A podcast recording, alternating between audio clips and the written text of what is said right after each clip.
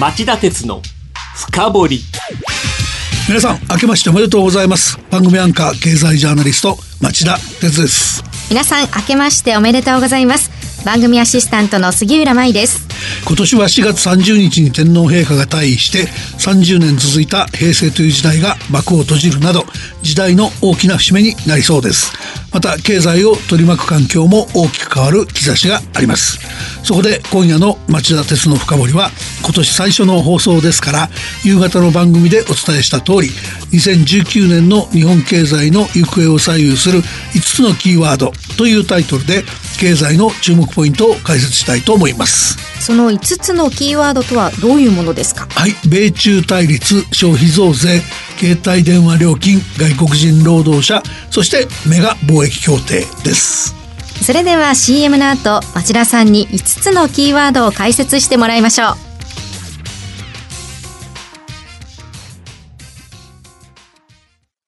長引く低金利資産運用にお悩みの皆様ファンドラップをご存知ですか？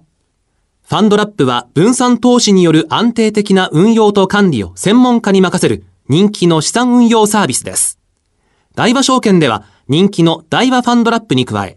付加価値の高い大和ファンドラッププレミアムや、インターネットで手軽な大和ファンドラップオンラインを取り揃え、お客様に最適な資産運用をご提供いたします。ファンドラップは大和証券。詳しくは大和ファンドラップで検索、またはお近くの大和証券まで。大和ファンドラップ、大和ファンドラッププレミアム、大和ファンドラップオンラインによる取引は、価格の変動等による損失を生じる恐れがあります。お申し込みにあたっては、契約締結前交付書面をよくお読みください。大和証券株式会社、金融商品取引業者、関東財務局長、金賞第108号。今日の深掘りまずはキーワード1、米中対立です。去年はアメリカ第一主義を掲げるトランプ大統領に世界が振り回された一年でしたね。あの、振り返ってみても貿易面でですね、昨年1月トランプ大統領は TPP 環太平洋経済連携協定離脱の大統領令に署名。日米が多国間の自由貿易体制の拡大をリードして中国に市場開放を迫る戦略を放棄しちゃいました。はい、で、3月以降も鉄鋼やアルミニウム、自動車への関税上乗せを盾に二国間交渉で同盟国にまで情報を迫る恫喝外交を繰り広げました。様々ありますけれども、去年一番エスカレートした問題というのは何でしょうか？そこはやっぱりハイテク技術分野に飛び火した米中貿易戦争でしょうね。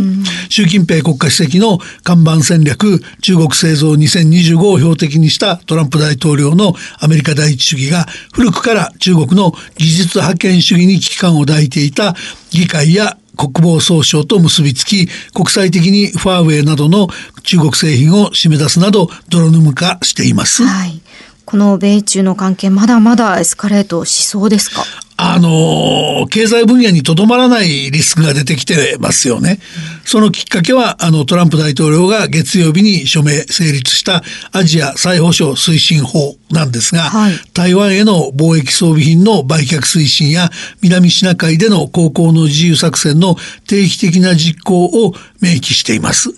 トランプ大統領としてみれば貿易交渉のプレッシャーに使ったつもりなんでしょうが、うん、12月上旬の上院での法案採決では与党の共和党だけではなく野党の民主党も含む、えー、全議員が賛成に回った経緯がありワシントンが反中国一色になりました。これに対して中国の動きはどうでしょうか？もちろん中国は苛立ちを強めてまして習近平国家主席は水曜日に北京で台湾問題について演説。平和統一を目指すのが基本だとしつつも外部の干渉に対して武力行使を放棄することはしない。などと強調名指しこそしなかったがアメリカに圧力を控えるよう警告しました。はい。米中の対立というのは今年も深まりそうですね。なので、えー、これまで以上にその行方は見守る必要があると思います。加えてアメリカの金融政策の正常化やアメリカ経済の成長減速が世界経済を揺るがすリスクもあるのでアメリカについてはこの番組できっちりフォローしていきたいと思っています。続いてキーワード2消費増税ですリーマンショック級の危機に見舞われない限り、今年10月に消費増税が行われます。町田さんはどう見ますか？あの、前回2014年4月の消費増税の際に、経済が腰折れする局面があったことから、流通業界を中心に一定のマイナス懸念はあるっていう声が聞かれるのは事実です。はい。だけれども、えー、今回は前回の鉄を踏まないよう2019年度予算案に増税対策をこってり盛り込んでます。先週のこの番組でもお話したようにその規模は消費増税に伴う税収の増加が5.7兆円しかないのに軽減税率導入や幼児教育の無償化診療報酬補助といった恒久的な歳出増とポイント還元や住宅自動車減税といった短期的な増税の影響緩和策を合わせて6.6兆円もばらまき、その収支がマイナス0.9兆円になるっていう手厚いばらまきですから、えー、この点勘案すれば、今回の増税が今年の経済の足を引っ張るとはちょっと考えにくいですよね。懸念はないということですか？いや、先送ってるっていう問題だと思ってまして、はい、その懸念すべきは、例えば中小の小売店でキャッシュレス決済した時のポイントの還元率、これが5%と、増税分の2%上回りますよね、うん、そうすると来年以降買うより今年買っちゃった方が得だということで需要を先食いする恐れがありますから、えー、来年以降が心配ですよね。それからその今回の増税対策のばらまきって、まあ、ほとんど与党の夏の参議院選対策の色彩が濃いので法満財政を改められない政治風土が温存されたことが将来に大きな影を落としていると思います。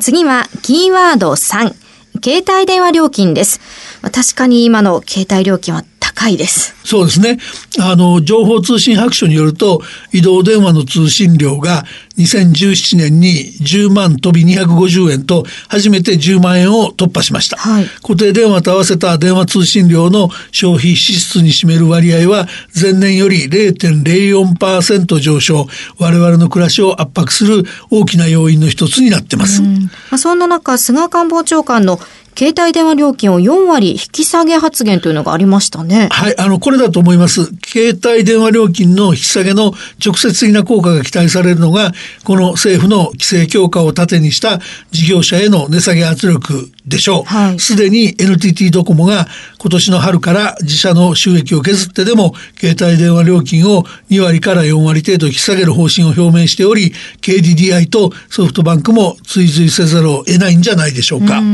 携帯電話に関しては、他に見逃してはいけない動きというのはありますか？あの、10月から楽天が3社の河川市場だった携帯電話事業に新規参入することも話題ですよね。はい、あの、初期投資の資金の調達に窮している節が楽天にありますので、えー、期待されるほど料金競争できるかどうかわからないんですけども、一方で、あの、楽天は電子商取引の大手でもあって、ポイント制に力入れてきてますんで、例えば貯めたポイントを携帯電話料金の支払いに充当できるとか、えー、楽天ポイントと絡めたいろんな新しいサービスを出してくる可能性はありますよね。あとは最後になりますけども、現行の第4世代携帯電話に比べて通信速度が100倍速くなる新サービス 5G 第5世代携帯サービスの商用化が当初見込まれていたオリンピック前、来年の初夏ではなくて、えー、もっと前倒しになりそうな可能性が出ていることもお祭り騒ぎを呼ぶかもしれないですよね。だからこういった分野でその値下げとか新たなサービスが我々の暮らしを明るくしてくれると期待したいところですね。続いてキーワード4、外国人労働者です。昨年暮れに成立した改正入管法が4月に施行され、今年から外国人労働者が次第に増えて、私たちの働く現場や身近な生活の場が国際色豊かなものに変わっていく天気の年になりそうですが、町田さんはどう見ていますか？あの、農業や介護、造船など14業種で5年後に145万人の労働力不足が予想されているので、ロボットとか人工知能 AI の活用範囲を広げるだけではおぼつかないですね、えなので外国人労働者の力を借りないと産業を支える労働力もあの行政サービスコストを分担する納税者も、えー、消費市場の規模を支えてくれる消費者も足りないっていうのが実情だと思います。まあ、ただ欧米では移民に対する圧力が増しています。日本でも同じことが起こらないようにするためにどんなことが求められますか？そこなんだけどやっぱり欧米の実情を見てるとコミュニティに溶き込んでもらうことが一番大切だって言えるんだと思うんですね。えー、で医療福祉などの住民サービスを提供してあげるだけじゃなくてコミュニティの観光をよく知ってもらう機会を与えるとか外国人労働者の指定の教育支援なんかも欠かせないでしょう。でとにかく周りにいる我々日本人が彼らの定着に協力を惜しまないということも必要になってくると思います。そうですね。そして最後のキーワード5はメガ貿易協定です。夕方の番組でもお伝えしましたが、TPP 環太平洋パートナーシップ協定が今週日曜日に発行したのに続いて、来月1日には EU ヨーロッパ連合との EPA 経済連携協定も発行します。これらの貿易協定によって私たちの生活への影響というのはありますか？まあ影響っていうか効果大きいと思いますよね。牛肉とかワインとか、あの、輸入品の嬉しい値下げが相次ぎそうですよね。はい。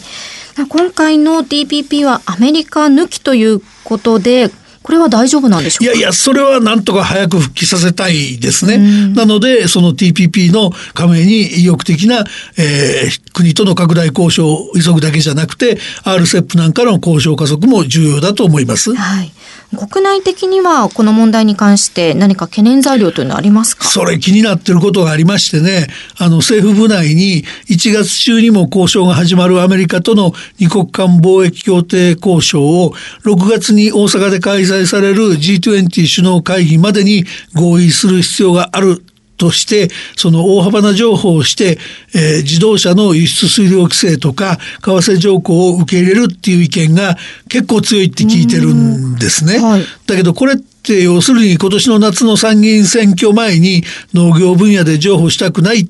から自動車を差し出すっていう政府与党の本音がまあ丸見えでしょ、えー、そういう通り党略のためにアメリカの TPP 復帰不要論を勢いづかせるような情報をするのは日本の国益に反する行為だと僕は思います。以上今日の深掘でした。